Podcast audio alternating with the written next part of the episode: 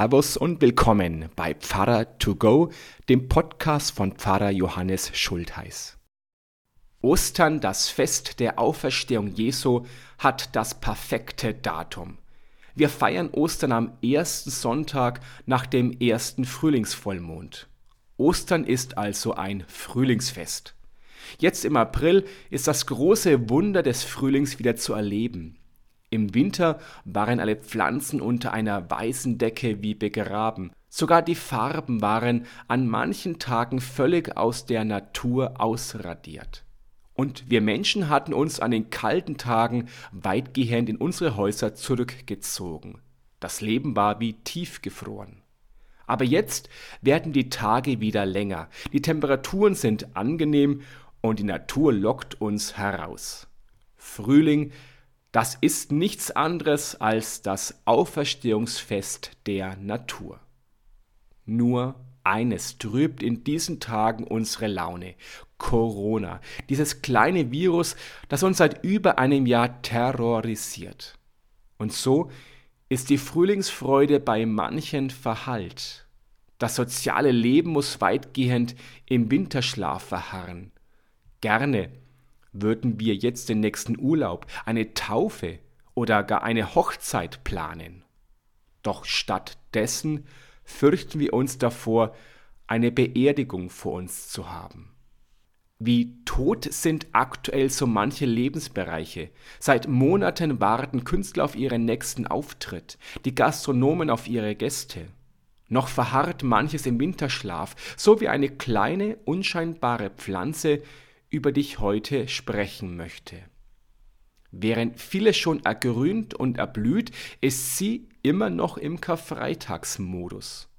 Tatsächlich schläft diese Pflanze noch viel länger als nur ein paar Monate. Sie kann jahrelang in ihrem ausgetrockneten Kugelzustand verharren.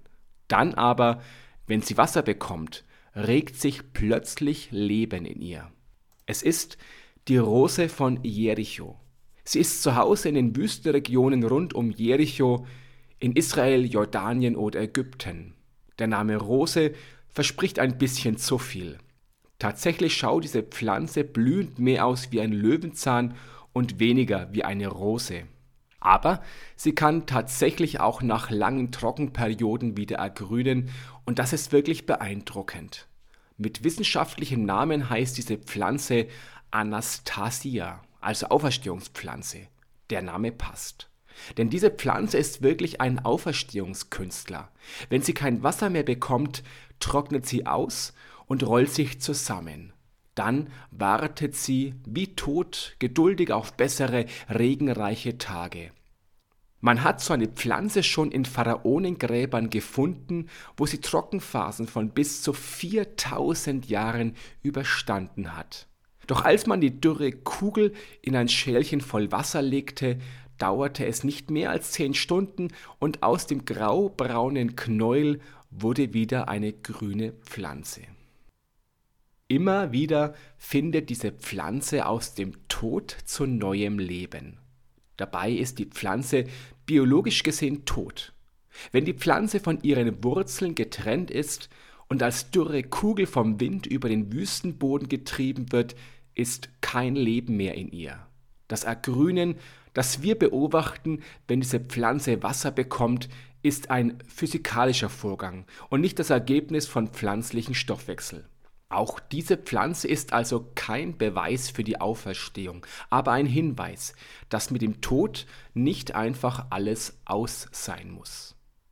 So einen Hinweis, dass mit dem Tod nicht alles aus sein muss, fanden auch die Frauen am Ostermorgen, als sie das leere Grab entdeckten.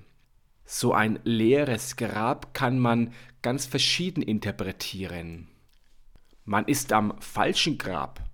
Jemand hat aus welchen Gründen auch immer den Leichnam entfernt oder der Tode ist auferstanden. Was am ersten Ostern in Jerusalem geschah, ist rätselhaft. Die Meinungen gehen weit auseinander. Was auch immer damals geschah, Tatsache ist, dass die Jüngerinnen und Jünger neuen Mut bekommen haben. Sie selbst waren gefangen von der Trauer um Jesus wie tot und waren plötzlich wieder lebendig. So lebendig, dass viele von ihnen Jesus auch nach seinem Tod erlebt haben. Ganz egal, ob man die Auferstehungsberichte als leibhaftige Erlebnisse oder als innere Vision deutet.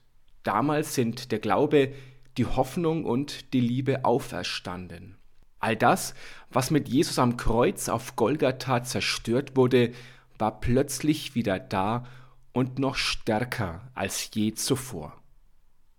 Wer die Auferstehungsgeschichten der Bibel liest, bemerkt, dass der Durchbruch der Osterfreude ein längerer Prozess war.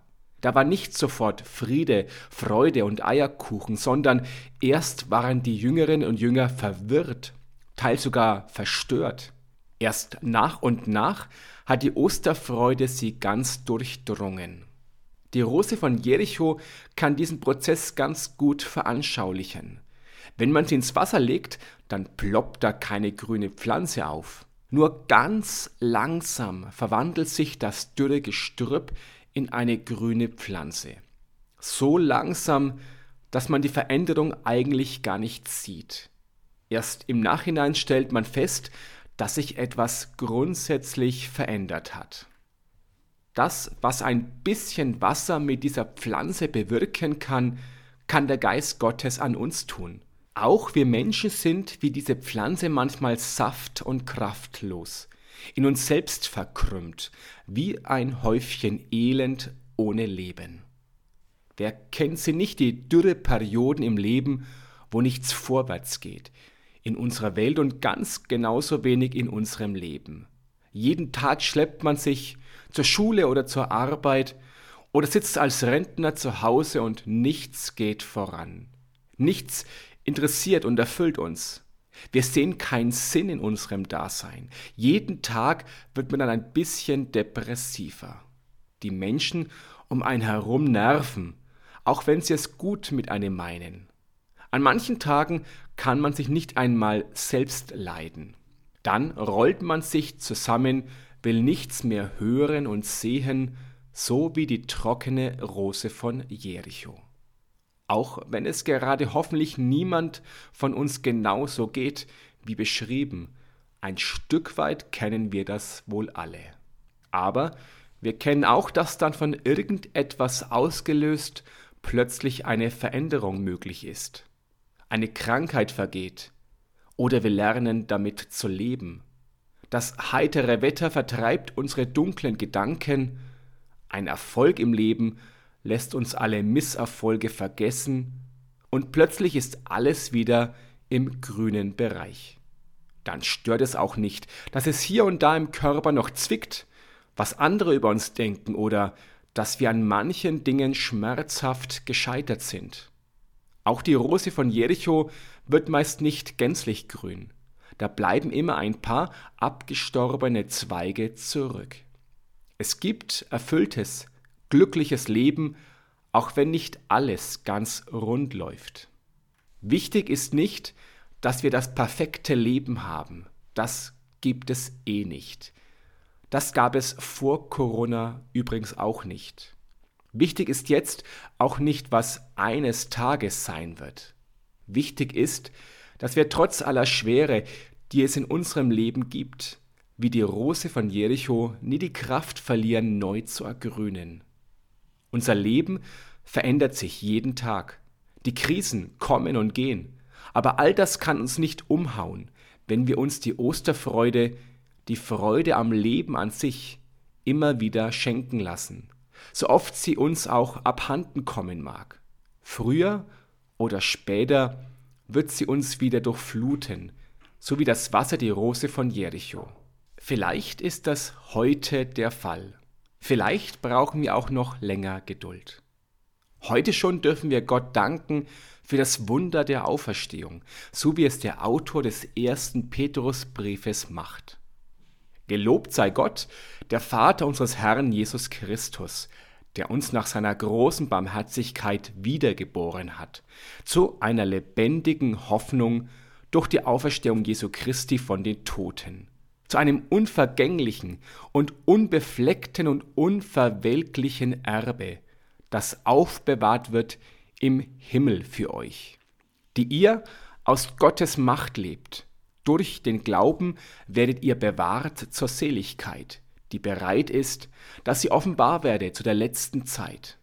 Dann werdet ihr euch freuen, die ihr jetzt eine kleine Zeit traurig seid, in mancherlei Anfechtungen, damit euer Glaube als viel kostbarer befunden werde als vergängliches Gold, wenn offenbar wird Jesus Christus.